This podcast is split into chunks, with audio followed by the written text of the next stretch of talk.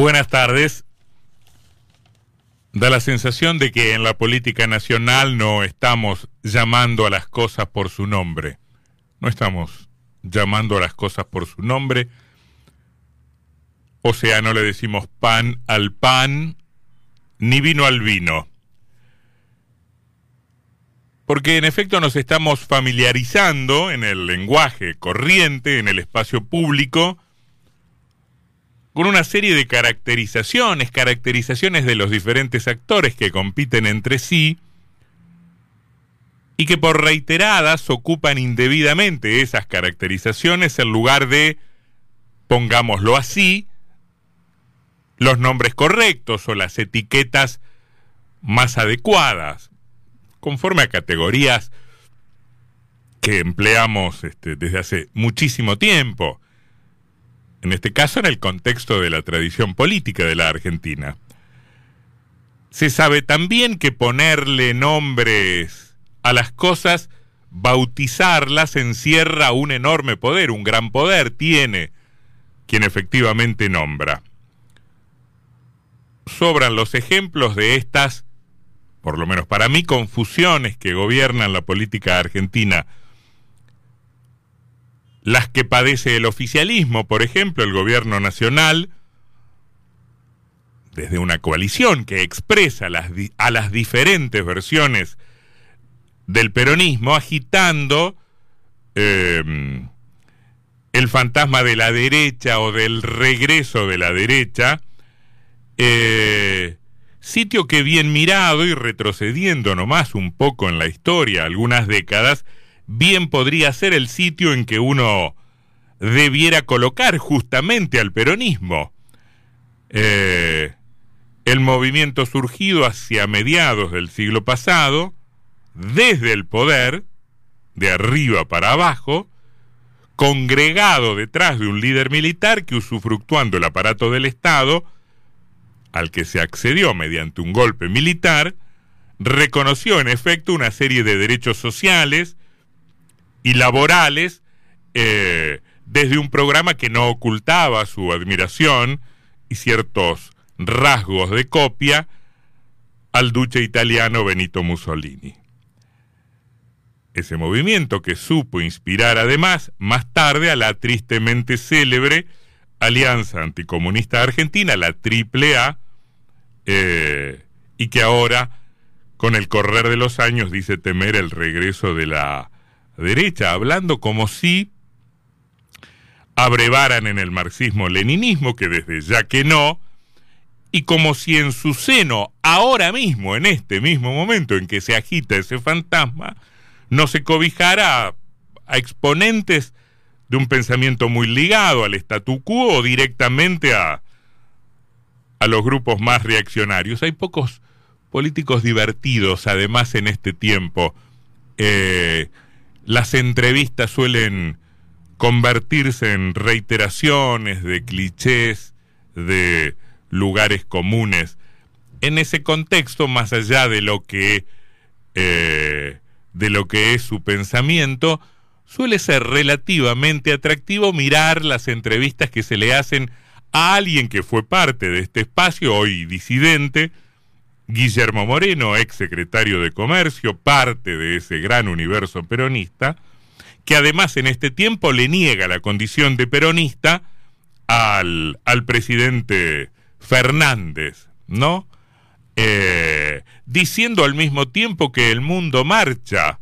precisamente con un poco de ironía, de sarcasmo y de exageración hacia el peronismo, con tres grandes exponentes de este tiempo tres grandes figuras de este tiempo que supuestamente abrevarían en esa fuente, en ese manantial peronista, y los nombra Trump, Putin y el Papa Francisco. Eh, con estos referentes, sin embargo, el espacio de gobierno dice temer el regreso de la derecha.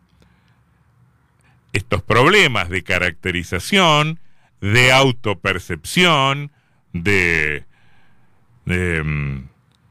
de, de, la colocación de etiquetas pesa también muchísimo en la oposición, muchas veces unida más por el espanto que genera el adversario que por las coincidencias de las coaliciones que enfrentan al kirchnerismo. Lo radical, lo radical, o sea, lo que propugna cambios desde la raíz, está hoy desde hace varios años asociada con un espacio claramente conservador como el PRO, que sin embargo se reconoce a sí mismo, o algunos de sus dirigentes se pueden reconocer a sí mismos como liberales. Ojalá fuesen efectivamente liberales, son más bien conservadores, apenas intentando disimular ese origen y esa tradición y ese cuerpo de ideas, expresión que luce claramente exagerada a la luz de la pobreza intelectual de muchos de sus cuadros, digo, intentando mimetizarse o disimularse en una vaga adhesión a los principios desarrollistas del Frondizi de los 60. Se creen, se creen liberales, son conservadores, se presentan como desarrollistas. Ahí hay una ensalada más o menos notable. O sea, en general hay pocos nombres en la política argentina, probablemente la izquierda sea una excepción, donde esa denominación o, donde esa característica se corresponde efectivamente con las tradiciones en las que sus fieles dicen, dicen reconocerse. Eh, y ni hablar de lo que ocurre con la gran novedad que presenta el escenario político de la Argentina, que son los llamados libertarios. Da un poco de, de vergüenza ajena que que se, que se denominen de esa manera los partidarios de las ideas que expresa el economista Milley, pues más bien esa expresión, libertario, podría calificar a los románticos de otro tiempo que peleaban por causas muy distintas, seguramente antagónicas a las que mm, enarbola hoy eh, Milley. Libertarios podían ser en el siglo XIX, los anarquistas o los socialistas. De ninguna manera eh, tiene lógica, tiene rigurosidad la aplicación de esa categoría para quienes hoy expresan un pensamiento probablemente atrasado, anacrónico, reaccionario, y que incluye, por ejemplo, a sujetos decididamente, el propio Milley, eh, negacionistas de fenómenos claramente asumidos por gran parte del planeta, por buena parte de la humanidad, como el cambio climático. Hay negacionistas del cambio climático en buena parte del espectro argentino, político argentino, pero particularmente en el espacio de, de mi ley, desde donde se trabaja con, con la idea eh, no incorrecta, en algún sentido de que el Estado es efectivamente un mecanismo de opresión o de dominación, pero para pasar de inmediato a la idea o a la propuesta, por cierto, ridícula de que debe ser suprimido de modo tal de que podríamos regresar a ese estado de salvajismo, de barbarie, de naturaleza en el que de manera inexorable los grandes se comerían a los chicos. Bueno, más o menos eso es lo que plantean y sin disimulo, en todo caso, eso es un mérito que se le puede apuntar a los seguidores de Milley, es lo que se, es lo que se plantea de, desde ese lugar, en aras de una libertad que evidentemente prescinde de cualquier idea de igualdad, de toda igualdad, de cualquier noción de igualdad, aunque en eso habría que decir también eh, que que no se diferencian tantísimo del resto de los partidos políticos que compiten, o por lo menos los que compiten con posibilidades de acceder al poder, que en todo caso, como expresión de rebeldía, como expresión de su compromiso social, asegura que trabajan contra la marginación o contra la indigencia o contra la pobreza, pero al mismo tiempo hacen su política negando eh, ocultando o eh, en realidad omitiendo toda referencia a los escalofriantes niveles de desigualdad que impera en la sociedad argentina. Este, de hecho capitalista. No habría que enojarse tanto en ese sentido con el presidente de la Corte Suprema de Justicia de la Nación, Horacio Rosati, que hizo alguna referencia no solo a la emisión monetaria, en un nivel de puntillosidad que eh, en realidad genera alguna clase de preguntas o interrogantes sobre sus motivaciones, pero también en la referencia a la, al resguardo de la propiedad privada. Al que no le guste deberá en todo caso modificar la constitución. En eso es de una lógica elemental el planteo de, de Rosati. Eh, y por otra parte lo reconoció hace algunos días la, vicepresidenta de la República, dijo, somos capitalistas, nosotros creemos en el capitalismo, creemos que el capitalismo es el mecanismo, el modo mejor, el sistema de producción más pertinente para generar la mayor cantidad de bienes y de servicios que, se conoce. El propio Moreno, en sus, insisto, interesantes declaraciones a la prensa, dice, los peronistas tenemos problemas con los marxistas, nosotros no somos marxistas.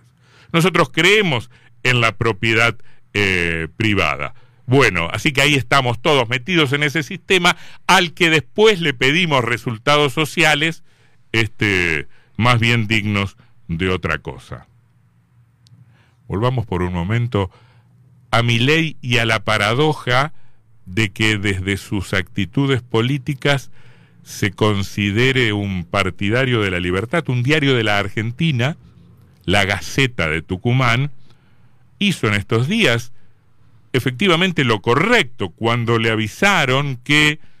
para la entrevista que habían pactado con el candidato a presidente de la Libertad Avanza, sus periodistas no podrían preguntarle al postulante sobre la compraventa de órganos o sobre la aportación de armas. Pueden preguntar lo que quieran en ejercicio de su libertad, mas no se pueden tocar estos temas. Esos temas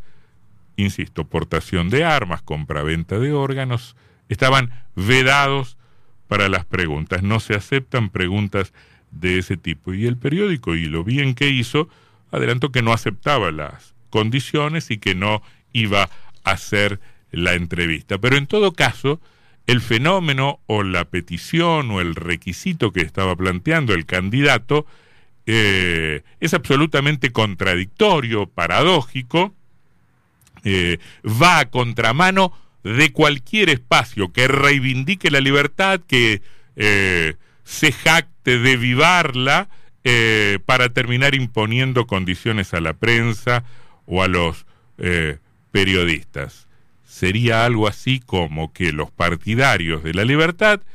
prefieren una política sin cuestionamientos, sin objeciones, sin repreguntas, sin ciudadanos que ejerciten su derecho a pensar libremente y a cuestionar al poder.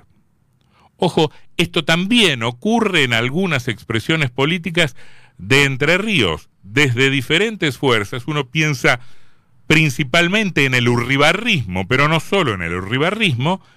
desde diferentes fuerzas son bastante remisos a conceder eh, entrevistas. Insisto, el caso emblemático es el del ex gobernador de la provincia, que viene recorriendo la provincia desde su regreso a la Argentina luego de su eh, comentada misión diplomática en Israel, pero que no contesta preguntas, que no se somete a los eh, cuestionarios o a, los interrogatorios de los, de los periodistas. Es una política bastante cómoda, eh, que no asume riesgos, que se limita a los discursos de barricada, a las expresiones de tribuna, a las arengas, a los comunicados de prensa, a los videos en las redes sociales o a los aburridos pronunciamientos en los que los dirigentes hablan entre ellos, porque en realidad no le están hablando a la ciudadanía, les están mandando mensajes a sus compañeros o a sus correligionarios, le hablan al poder, le responden al poder, le contestan al poder, todo bien y ahí está el límite. No contestan preguntas, no responden preguntas. Lo que supone en este tiempo un enorme retroceso. Estaremos celebrando este año los 40 años de la democracia. Y hay dirigentes que prefieren una política y recordando el título de un libro, hasta un mundo sin periodistas. Todo esto puede ser planteado ya en nombre de la libertad, ya en nombre de la justicia, ya en nombre del progresismo. Sucede en una política, como la Argentina de este tiempo, en la que desde hace rato hemos dejado de llamar a las cosas por su nombre.